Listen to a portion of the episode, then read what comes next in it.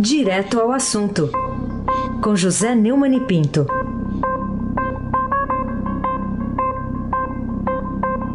Oi, Neumann, bom dia. Bom dia, Raíssen Abac, o craque. Bom dia, Carolina Ercolim, tintim por tintim. Bom dia. Bom dia, Almirante Nelson e o seu pedalinho. Bom dia, Diego Henrique de Carvalho. Bom dia, Moacir Biasi. Bom dia, Clã Bonfim. Emanuel, Alice e Isadora. Bom dia, melhor ouvinte. Ouvinte da Rádio Eldorado. 107,3 FM. Aí se abaque, o craque. Manchete hoje do Estadão, né? Repúdio à fala sobre Nova I5 obriga Eduardo a se desculpar.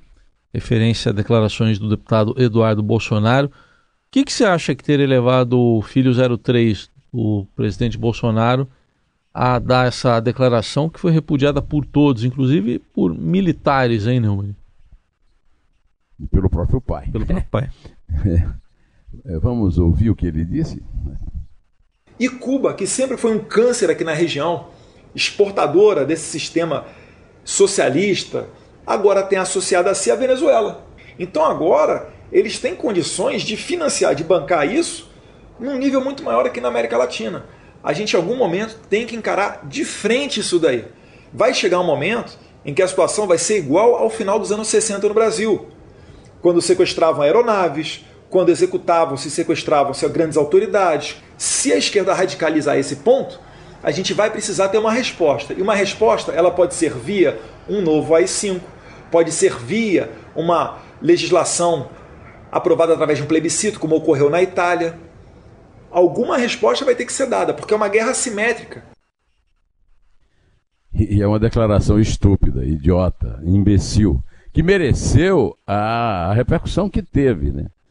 É, ela, essa é, declaração foi feita uma, uma pergunta feita pela Alida Nagli, que inclusive tive lá dando entrevista para ela no canal dela no YouTube é, a respeito da participação do Foro de São Paulo nas manifestações chilenas. Não tinha nada a ver é, com Atos 5, né? É, o, o, deputado é, pisou na bola, pisou no tomate e deu uma demonstração muito clara do erro evidente é, do Bolsonaro quando o coloca numa posição de destaque, porque quanto mais ele se destaca, mais problemas ele cria. Inclusive um desse nível que ninguém esperava. Carolina Ercolim, tintim por tintim. Bom, então vamos é, tentar entender aqui o que, que essa fala né, do, do Eduardo Bolsonaro causou de consequências, é, não só para o meio político, mas também para a democracia. Carolina, é, ninguém falou nisso, mas no meio da declaração dele, ele fala do dinheiro que sustenta aqui o Foro de São Paulo e a esquerda da, de Cuba e Venezuela. Cuba e Venezuela. Será que ele não sabe que Cuba e Venezuela não têm dinheiro para sustentar os próprios países? Vão ficar investindo no Brasil. Agora, o, o que é mais ridículo e mais preocupante nisso é que não existe nenhuma perspectiva de que isso venha acontecer no Brasil. Quer dizer, ele fica isolado na Torre de Marfim lá com a família e não percebe a, a realidade dos fatos. O Brasil não tem nada a ver com o Chile. O ato institucional número 5 foi o ponto de inflexão de um regime é, que, fez, é, que é, tomou o poder em 64, derrubando um presidente que era um vice-presidente, que assumiu no lugar do presidente que renunciou e que não tinha força política, mas em 68, com o ato 5, se transformou numa ditadura cruel e violenta, que provocou esses. É, eu não estou defendendo aqui os grupos de esquerda radicais, sempre critiquei e continuo criticando, mas foi, isso foi provocado pelo endurecimento provocado pelo ato 5. Esse rapaz não frequentou bancos escolares de, eh, primários de, de, história do Brasil. É realmente um caso é, de imbecilidade extrema. Aí esse abaque, o craque. Queria que você falasse um pouco agora, Neumann, da reação do pai dele, do presidente da República. Ele jurou a Constituição, né? Você achou ter sido adequada e suficiente a reação do presidente ao cumprir o juramento feito na posse, que é aquele juramento de defender a Constituição? É, o presidente Jair Bolsonaro fez uma tentativa de contornar a fala do filho, né? É, vamos é, ouvir o que ele disse, que nós temos uma sonora. Vamos ver se o Almirante Nelson põe no ar para a gente ver se responde ou não responde a sua pergunta. O senhor concorda e há algum estudo sobre a edição de um AI-5 para conter protestos de esquerda? que, que AI-5 no passado existia outra Constituição, não existe mais, esquece. O seu filho disse. Vai acabar a entrevista aqui, cobre dele. Não, após, não, quem quer que seja que fale AI-5 está falando, só está sonhando. Está sonhando, está sonhando. Não, não quero nem ver notícia nesse sentido aí. O senhor vai cobrar o seu filho pela declaração dele? Olha, cobre você dele. Ele é independente. Tem 35 anos, se eu não me engano, que ele é dono do seu. 35 não. Ele é do seu governo. Mas tudo bem, eu lamento. Se ele falou isso que eu não estou sabendo, lamento, lamento muito. Não basta lamentar, mandar o repórter cobrar do filho. É mais uma demonstração de fraqueza, de covardia até do, do Bolsonaro, que eu já disse aqui, não sabe que tem o pátrio poder. E não sabe que é o presidente da República e que jurou, como você disse, Raiz, é, cumprir a Constituição, que não é mais a Constituição da ditadura militar. A, a declaração dele é muito, muito, muito aquém do que se exige de um presidente constitucional. Mais tarde, numa transmissão nas redes sociais, ele voltou, aquela o live, a live que ele faz na, na quinta-feira à tarde, né? ele voltou a se isentar de responsabilidade pela fala do filho. Quem fala pelo Eduardo é ele, não sou eu. Bom, é verdade. Mas ele, como presidente da República, tem que reagir a isso de forma muito mais dura. Ah, até em consonância com a, a, a, a reação geral da sociedade inclusive dos militares. Generais do alto comando do Exército avaliam, é, segundo o jornal o Globo, que a declaração do, do, do Bolsonaro sobre o ato 5 alimenta radicalismo, incita clima de convulsão social, atrapalha tentativas de melhorias do país e pode tumultuar a atuação cotidiana dos militares. O Estadão também deu uma reportagem nesse sentido, reunindo é, quase uma página de declarações de militares dizendo que é, é, o, filho do Jair pode falar o que quiser, até porque tem, como deputado, ele tem 1 milhão e 800 mil votos, mas é, o, o Bolsonaro tinha que ser mais duro na resposta. É, quem quer garantir filé de filho, como ele diz, não tem direito de ficar transferindo para a sociedade cobrança de atitude em relação a qualquer idiotice de um deles. Carolina Ercolim, tintim por tintim. E o pedido de desculpas do deputado Eduardo, né, que teve quase 2 milhões de votos? O que, que você achou dele? Se justifica a sua eventual indicação para cargos de alta relevância? Ele hoje é líder né, do PSL na Câmara, por exemplo. Vamos ouvir? Almirante, toca aí, Primeiro de tudo, não existe qualquer possibilidade de retorno do AI-5. E a minha posição é bem confortável e eu não fico nem um pouco constrangido de pedir desculpa a qualquer tipo de pessoa que tenha se sentido ofendida ou imaginado o retorno do AI-5. Esse não é o ponto que nós vivemos hoje, no contexto atual do Brasil. A gente vive um regime democrático, nós seguimos a Constituição. Inclusive, esse é o cenário que me fez ser o deputado mais votado da história. Então não tenho porquê de eu descambar para um autoritarismo. Eu tenho ao meu favor a democracia. Agora, é óbvio que a oposição vai tentar pegar esteira na minha fala para tentar me pintar como ditador. Mas eu digo aqui, pode ter sido até uma resposta infeliz. Se pudesse refazê-la, faria sem citar o AI-5 para não dar essa polêmica toda. Mas nós parlamentares, nós temos garantido na Constituição o direito à imunidade parlamentar por opiniões, palavras e votos. É imunidade não para roubar, imunidade para falar, Assim você conhece melhor o seu representante e vai ter oportunidade daqui a quatro anos de votar nele ou de não votar nele. É, quer dizer que a culpa é de quem interpretou. Ele fala no ato 5 e a culpa é de quem interpretou. Esse camarada não pode ser embaixador do Brasil em Washington. Ele não podia ser nem presidente do diretório do PSL é, em São Paulo, muito menos líder do PSL na, na Câmara, muito menos presidente de comissão das Relações Exteriores é, da Câmara dos Deputados, porque ele simplesmente não tem a menor formação para isso. É, um, é, uma pessoa que recebeu uma, uma educação muito primária. E, a, a, essa irresponsabilidade de falar do ato 5 como se tivesse é, falando de um cardápio de restaurante e depois vem transferir a culpa disso primeiro para as pessoas que interpretam. Ninguém interpretou nada.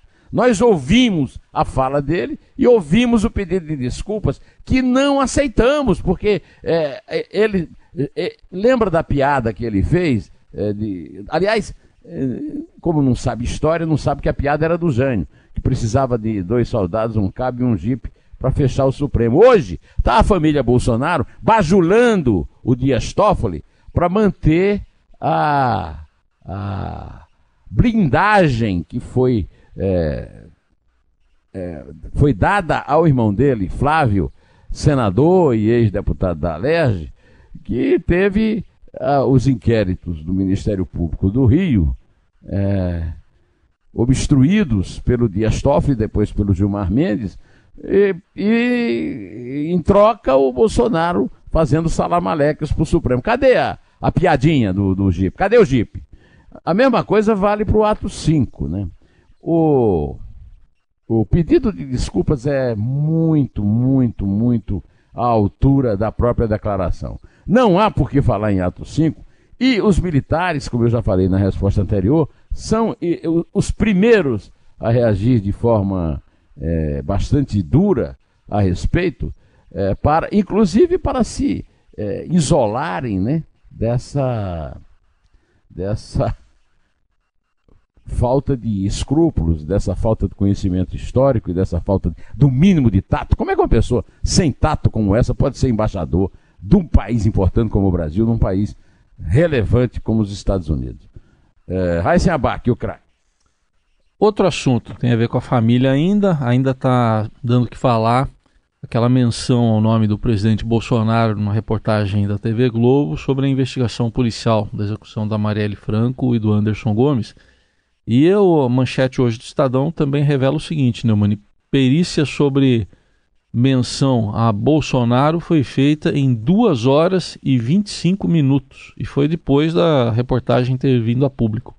O que, que você diz sobre isso? Bom, a, a, a reportagem do Estadão, que está no alto da primeira página, ao lado do, do, do Eduardo Bolsonaro, voltou a ter um eco aqui, Almirante. Estava ah, sem eco, agora está com eco. Eu estou ouvindo a minha própria voz. Dá para tirar, por favor? Bom, a perícia nos áudios do, dos interfones durou 2 horas e 25, é, mas não altera em nada. Uh, o Elcio Vieira de Queiroz me atrapalha muito raciocinar ouvindo o que eu estou dizendo antes. Pelo amor de Deus. O próprio Elcio Vieira de Queiroz, segundo o advogado dele disse a Folha, já negou isso. O Carlos Bolsonaro foi lá e mostrou, obrigado, e mostrou a coisa que a Globo não mostrou, o áudio, o vídeo do, do, do da anotação e tudo. O comportamento da Globo continua sendo execrável. A Globo, a Globo fica soltando notinha e os, comentários, os comentaristas, assim com uma cara de, de luto, de velório, é, tentando defender a sua postura, mas a postura é indefensável. É, não se faz reportagem daquele jeito.